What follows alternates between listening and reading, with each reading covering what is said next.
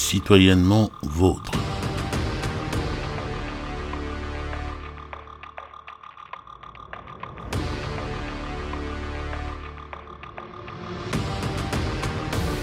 L'émission podcast de Jean-François Akanji Combé.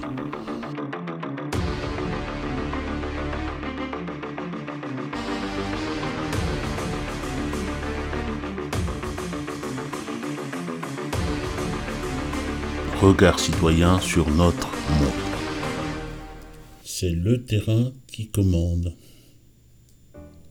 Citoyens du monde et citoyens d'Afrique, bonjour. Je m'en vais aujourd'hui vous parler de l'escroquerie politique, une de plus, qui se cache derrière cette belle formule qui fait fureur aujourd'hui, spécialement sur notre continent, l'Afrique.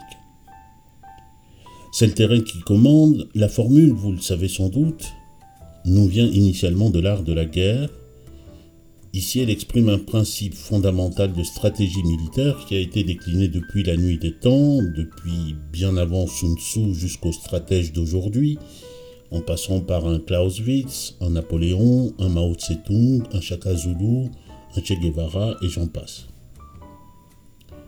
La problématique de ce principe peut se résumer en une phrase. Comment utiliser le terrain pour maximiser son potentiel de force Comment l'utiliser pour vaincre? Ce dont nous déduisons que le terrain est ici une composante de la pensée stratégique. Oui, vous avez bien entendu, j'ai bien dit pensée.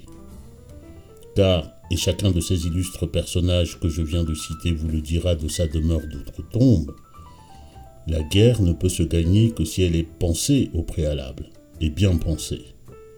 Les armes fussent-elles les plus puissantes ou les plus sophistiquées, ne peuvent donner la victoire que si elles sont animées par une volonté et guidées par une stratégie, c'est-à-dire par des constructions et des projections de l'esprit.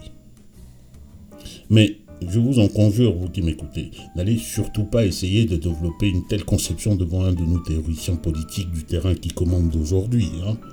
sauf bien sûr si vous tenez à être traité d'hérétique. Parce qu'en effet, pour nos nouveaux théoriciens, le sens politique de la formule n'a rien à voir, et surtout ne doit rien avoir à faire avec son sens militaire que nous venons de voir. Ici, il n'est plus question de domestiquer le terrain. Ici, il n'est plus question de l'inclure, ce terrain, dans un projet qui serait d'abord le nôtre. Non. Non. Mille fois non. Ici, il est plutôt question d'imposer une toute autre idée du terrain. C'est le terrain qui dicte sa loi.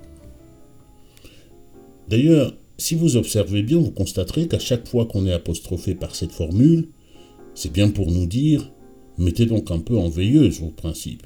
Épargnez-nous vos appels à des valeurs. De grâce, oubliez un peu votre constitution là.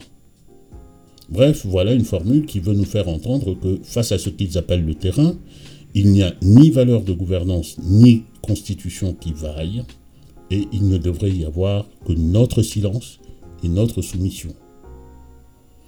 Nous voici précisément rendus au cœur du problème, parce qu'il y a bien un problème. Ce problème, c'est une certaine conception de la politique, une certaine conception des rapports sociaux, et je dirais même une certaine conception de notre humanité commune. Une conception, et je le dis tout net, une conception proprement inacceptable. Je dis inacceptable parce qu'elle n'est pas autre chose, cette conception, qu'un programme d'abrutissement de nous autres je dirais même d'abêtissement, puisqu'il vise précisément à nous transformer en peuple de moutons. Je dis inacceptable parce que cette conception transporte aussi une volonté qui nous fait injure.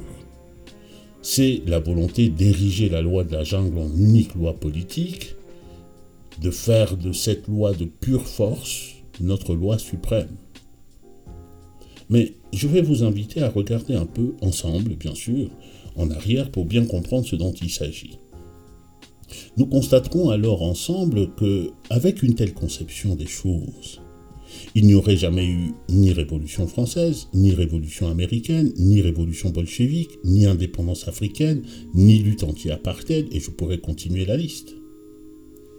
Avec cette conception-là des choses, nous n'aurions jamais entendu parler d'un Robespierre, d'un Danton, d'un CIS s'agissant de la Révolution française, d'un James Madison ou d'un Thomas Jefferson, ses pères de la Déclaration américaine des droits de l'homme, d'un Lénine ou d'un Trotsky pour la Révolution russe, pas davantage que d'un Patrice Lumumba, d'un Barthélemy Boganda, d'un Samora Machel, d'un Sékou Touré, d'un Kwame Nkrumah, s'agissant des luttes de libération et d'indépendance africaine, et si on vient plus proche de nous, euh, pas davantage encore qu'un Nelson Mandela s'agissant de la lutte contre l'apartheid.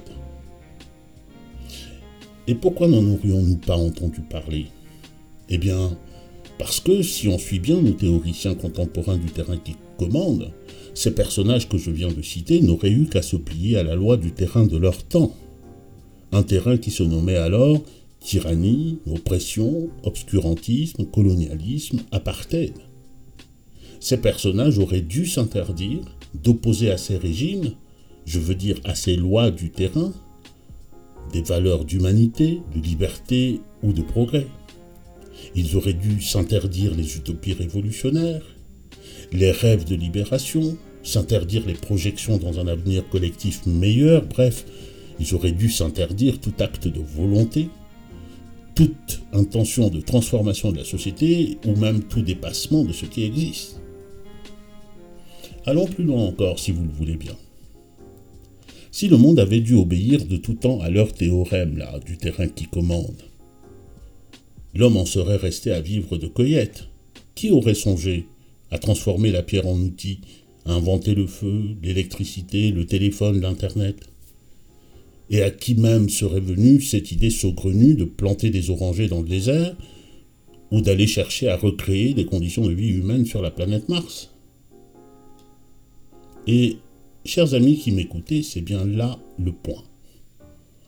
Les êtres humains que nous sommes ne se distinguent-ils pas précisément du reste des êtres vivants par leur aptitude à penser, à vouloir, à transformer, mais aussi par leur aptitude à agir, me direz-vous, sans quoi je ne peux qu'être d'accord avec vous. Car ceux que j'ai cités tout à l'heure ont agi pour avoir les résultats que l'on sait. Mais justement, et j'y insiste, posons-nous la question. Comment donc ont-ils agi Et la réponse est évidente. Ils ont agi chacun en étant animés d'une idéologie, c'est-à-dire d'un ensemble d'idées qui sont reliées entre elles pour former une certaine vision du monde, un certain projet pour le monde. Ils ont agi en étant guidés par des valeurs, liberté, humanité, progrès, fraternité, etc. Ils ont agi en étant portés par la volonté.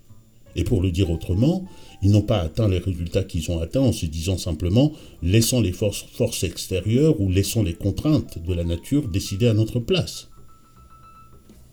Prendre donc en compte l'environnement, le terrain, certainement oui.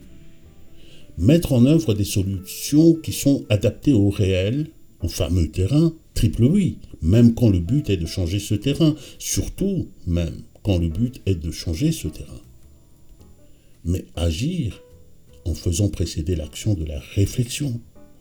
Agir en étant guidé par un but ou par des buts. Agir en étant porté par des valeurs. C'est ainsi que nous sommes des êtres humains. En tout cas, c'est ma conviction.